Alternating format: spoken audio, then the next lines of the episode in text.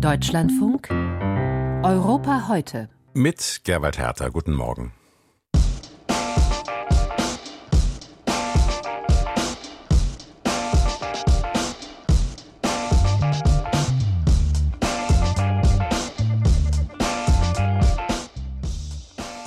Die neutrale Schweiz und die Sanktionen gegen Russland, warum noch Luft nach oben bleibt. Finnland und der NATO-Beitritt trotz der Schwierigkeiten zwischen der Türkei und vor allem Schweden versucht Helsinki heute voranzukommen. Außerdem grüner Wasserstoff. In Spanien sind längst nicht alle davon überzeugt, dass das der Energieträger der Zukunft sein kann. Warum? Auch das hören Sie in den nächsten 20 Minuten in dieser Sendung Europa heute.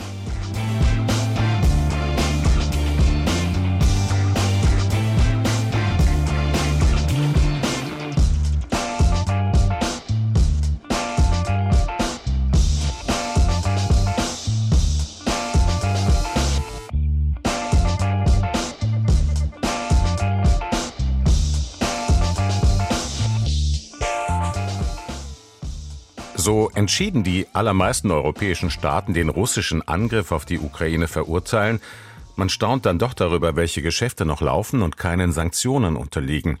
Russisches Uran geht immer noch an EU-Staaten oder auch russisches Erdgas an Österreich. Die italienische Regierung hatte sich noch letzte Woche in Brüssel dafür eingesetzt, dass Reifenhersteller wie Pirelli vorerst weiterhin synthetischen Kautschuk aus Russland beziehen dürfen.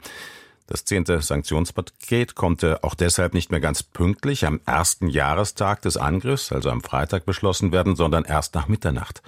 Auf der neuesten EU-Sanktionslinie Liste stehen seitdem unter anderem Radarsysteme und Bauteile für Wärmebildgeräte. Bisher also konnten sie noch nach Russland exportiert werden. Auch das ist erstaunlich genug. Schon deshalb besteht wohl kein Grund, mit dem Finger auf andere zu zeigen, zum Beispiel auf die Schweiz, aber es lohnt, dorthin zu blicken. Vor einem Jahr hatte sich die Schweiz den EU-Sanktionen angeschlossen. Nicht ganz selbstverständlich, russische Oligarchen wissen die Vorzüge des Finanzplatzes und die politische Neutralität der Schweiz seit langem zu schätzen. Ihnen kommt es nun allerdings sehr gelegen, dass es mit der Durchsetzung der Sanktionen in der Schweiz hapert. Katrin Hondel dazu aus Genf.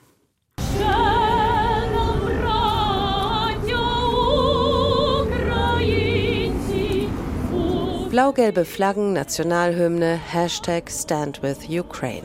In vielen Schweizer Städten demonstrieren in diesen Tagen viele Menschen ihre Solidarität mit den Menschen in der Ukraine.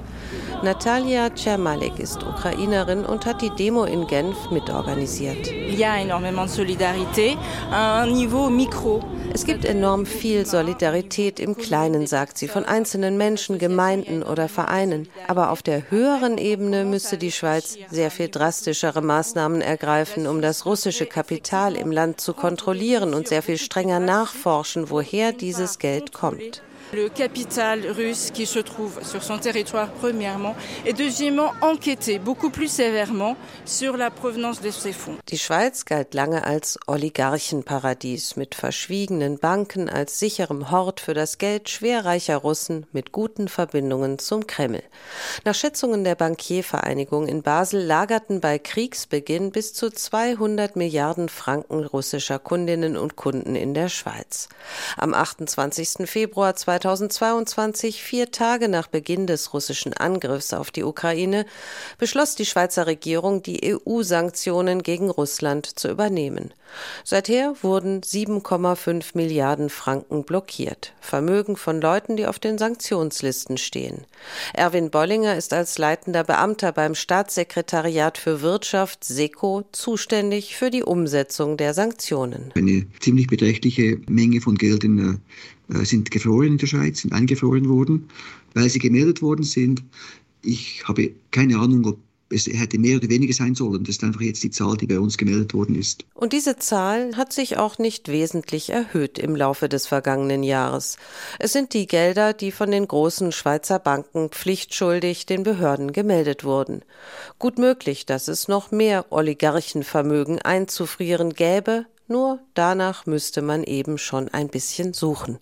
Aber diese Mühe machen sich die Schweizer Behörden ein Jahr nach Kriegsbeginn weiterhin nicht, kritisiert Robert Bachmann von der NGO Public Eye. Da geht es eben nicht nur um Gelder auf Banken, es geht um Immobilien, es geht um Unternehmensbeteiligungen, aber es geht auch um die Rolle, die Schweizer Finanzberaterinnen und Finanzberater spielen, die teilweise sicher mithelfen, diese Offshore-Konstrukte, diese Briefkastenfirmen zu bauen, die zur Sanktionsumgehung genutzt werden, aber eben ganz normal sozusagen zur Steueroptimierung oder zur Geldwäscherei. Die NGO Public Eye nennt die raffinierten Offshore-Geschäfte gewisser Finanzberatungsunternehmen das Geschäftsmodell Schweiz, auch wenn solche Verschleierungsstrategien anderswo ebenso praktiziert werden. Doch in der Schweiz, so die Kritik, wird zu wenig getan, um die Schleier zu lüften. Und genau das wäre für die Umsetzung der Russland-Sanktionen wichtig, sagt der Jurist und Korruptionsexperte Mark Piet. Ich denke, das Einfachste zur effizienteren Umsetzung der Sanktionen wäre, wenn man eine Taskforce äh, einsetzen würde, die nun sucht, statt nur passiv wartet darauf, dass irgendwer meldet. Im Schweizer Parlament läuft gerade der Versuch, eine solche Taskforce durchzusetzen. Ausgang ungewiss, denn der Widerstand der konservativen Parteien ist groß. J'ai du mal à comprendre en fait, il s'agit peut-être d'une culture euh, politique euh, particulière, d'une culture de neutralité etc. Ihr falle es schwer, das nachzuvollziehen, sagt Natalia auf der Genfer Solidaritätsdemo für die Ukraine. Vielleicht sei das ja eine spezielle politische Kultur, eine Kultur der Neutralität. Noch härter sagt es der Schweizer Strafrechtler Marc Piet. Das ist äh, eine sehr schweizerische Einstellung. Das ist ja auch das, was die Leute meinen, wenn sie von Neutralität sprechen.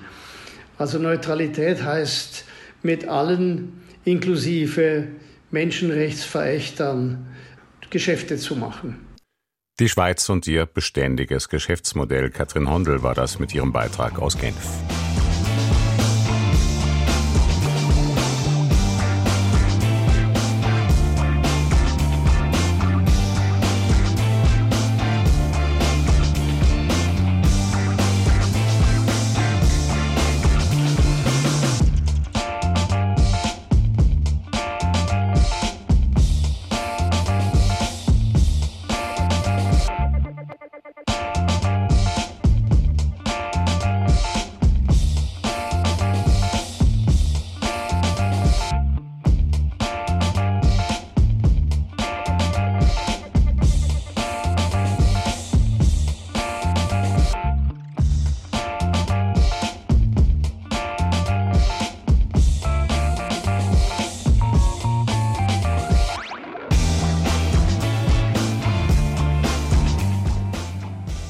Die Türkei hat neue Gespräche mit Schweden und Finnland über die NATO-Erweiterung für kommende Woche angekündigt.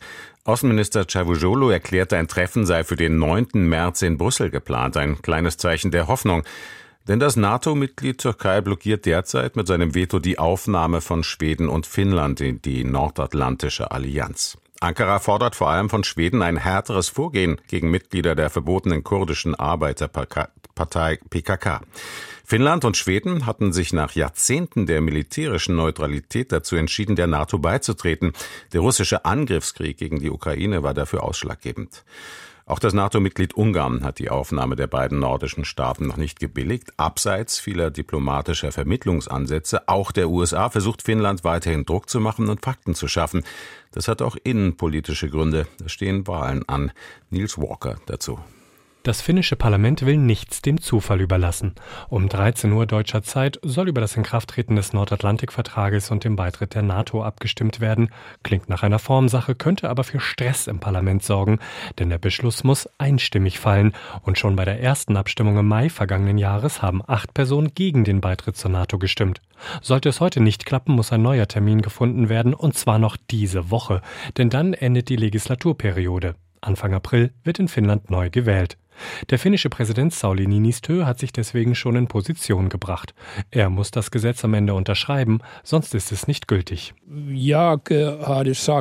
Till ich habe den finnischen Politikern gesagt, dass ich wie gewohnt sofort unterzeichnen werde.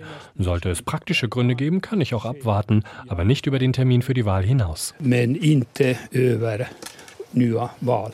Mit praktischen Gründen spielt er auf Schweden an, das mit eigenen Hindernissen beim NATO-Beitritt zu kämpfen hat. Eigentlich wollen Finnland und Schweden gemeinsam der NATO beitreten. Spätestens am 1. April wird Niinistö das Gesetz aber unterzeichnen. Dann ist alles bereit und Finnland könnte formell und von sich aus gesehen sofort der NATO beitreten.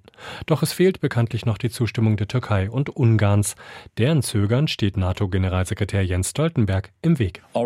Unser Ziel ist es, dass sowohl Schweden als auch Finnland so bald als möglich beitreten werden. Er hat vor, bis zum nächsten NATO-Gipfel, der ist für Juli in der litauischen Hauptstadt Vilnius geplant, soll alles unter Dach und Fach sein. Die Gespräche mit dem türkischen Präsidenten Erdogan und dem ungarischen Ministerpräsidenten Orban hat er deshalb zur Chefsache gemacht, berichtete er vergangenen Freitag.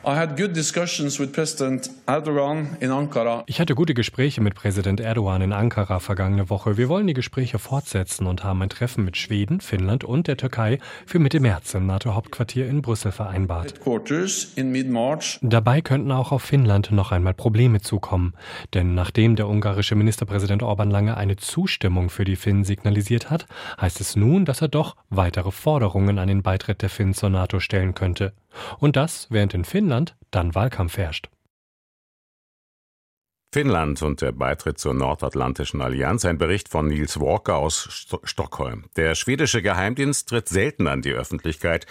Vor einigen Tagen jedoch wurde bekannt, dass die PKK in Schweden nach Einschätzung des Dienstes tatsächlich sehr aktiv ist. Eine leitende Agentin sagte, es gehe um Aufforderungen zur Rekrutierung und zur Terrorfinanzierung. Ein direktes Attentatsrisiko sei damit in Schweden jedoch nicht verbunden. Es soll sich allerdings um beträchtliche Summen handeln.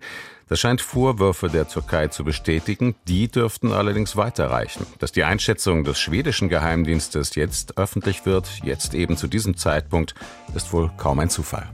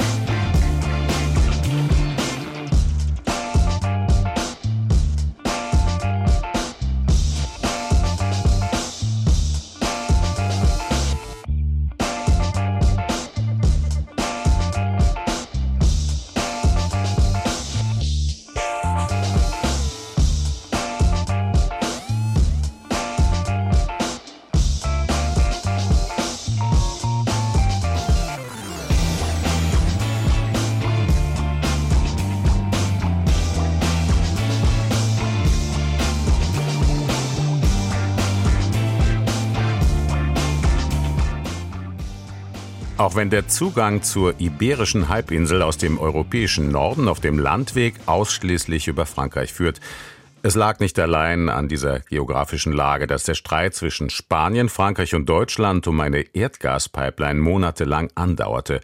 Die Leitung sollte von Spanien über Frankreich nach Deutschland führen, denn Spanien verfügt über besonders viele Flüssiggasterminals, Deutschland über zu wenige. Der französische Präsident Macron allerdings sah darin nur eine überflüssige Investition in veraltete fossile Brennstofftechnologie. Schließlich einigten sich die drei Staaten im Dezember doch noch auf eine neue Pipeline zwischen Madrid und Marseille, die nach Deutschland weiterführen kann. Allerdings soll darin nicht Erdgas, sondern grüner Wasserstoff transportiert werden. Die Europäische Union investiert Milliarden in diesen Energieträger. Mit grünem Wasserstoff sollen künftig Häuser beheizt, Fahrzeuge angetrieben und Stahl gekocht werden. Es gibt aber auch kritische Stimmen, denn die Technologie muss noch weiterentwickelt werden. Hans-Günter Kellner berichtet aus Madrid über spanische Warnungen vor zu großen Hoffnungen. Der spanische Regierungschef Pedro Sánchez hat große Pläne. Spanien solle künftig Energie exportieren statt einführen, und zwar in Form von grünem Wasserstoff. durch eine Pipeline zwischen Barcelona und Marseille, sagte Sanchez vor einigen Wochen beim spanisch-französischen Gipfel in Barcelona. Wasserstoff wird die Energiepolitik Europas der nächsten Jahre bestimmen. Wir garantieren damit die Energiesicherheit Europas, die strategische Autonomie Europas. Wir müssen untereinander solidarisch sein. Wir müssen uns in Europa energieunabhängig machen, damit wir, die gesamte Europäische Union, nicht für die Unterstützung der Ukraine bestraft werden. Der Optimismus ist überall zu spüren. Die ganze iberische Halbinsel soll mit Wasserstoffpipelines überzogen werden. Der spanische Netzbetreiber will dafür zunächst 7,2 Milliarden Euro investieren. Einige Pilotprojekte zur Herstellung grünen Wasserstoffs sind bereits realisiert, zahlreiche weitere sind in Planung.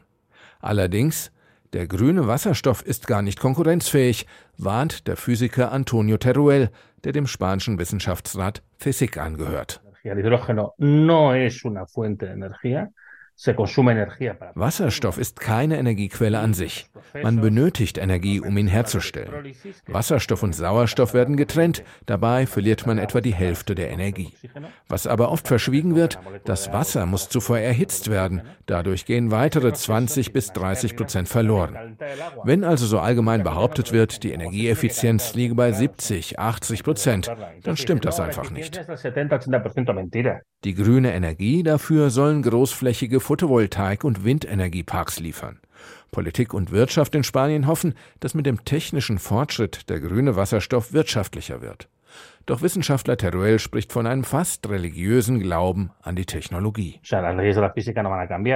Die Gesetze der Physik lassen sich nicht ändern. Die Technologie entwickelt sich zwar, aber irgendwann lässt sich nicht noch mehr herausholen. Dieses Optimum muss nicht so hoch liegen, wie man das heute erwartet. Außerdem läuft uns die Zeit davon.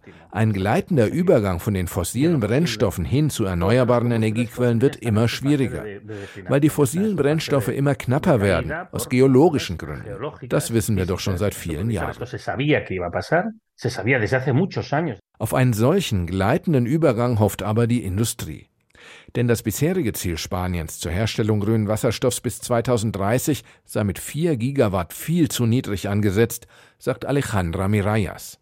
Sie ist die Sprecherin des Branchenverbands der Keramikhersteller in der Provinz Castellón an der Mittelmeerküste. Mirayas fragt sich, wie Spanien grünen Wasserstoff da auch noch exportieren wolle. Eine Kapazität von 4 Gigawatt ergibt bei 2000 Stunden im Jahr eine Produktion von 8000 Gigawatt pro Stunde in ganz Spanien. Wir allein verbrauchen schon mehr als doppelt so viel. Diese ganzen Pläne der Behörden sind nicht realistisch. Wir wissen, wir müssen weg von den fossilen Energieträgern, aber wie sollen wir das machen? El problema es que ya veremos cómo lo hacemos.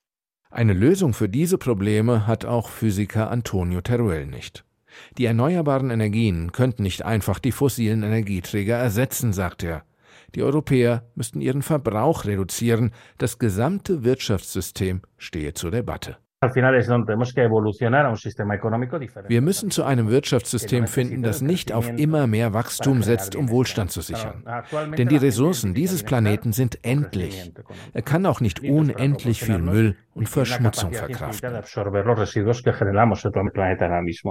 Das allerdings ist wieder eine ökonomische, gesellschaftliche und politische Frage, jedenfalls kein physikalisches Gesetz. Das war ein Beitrag von Hans-Günter Kellner aus Madrid.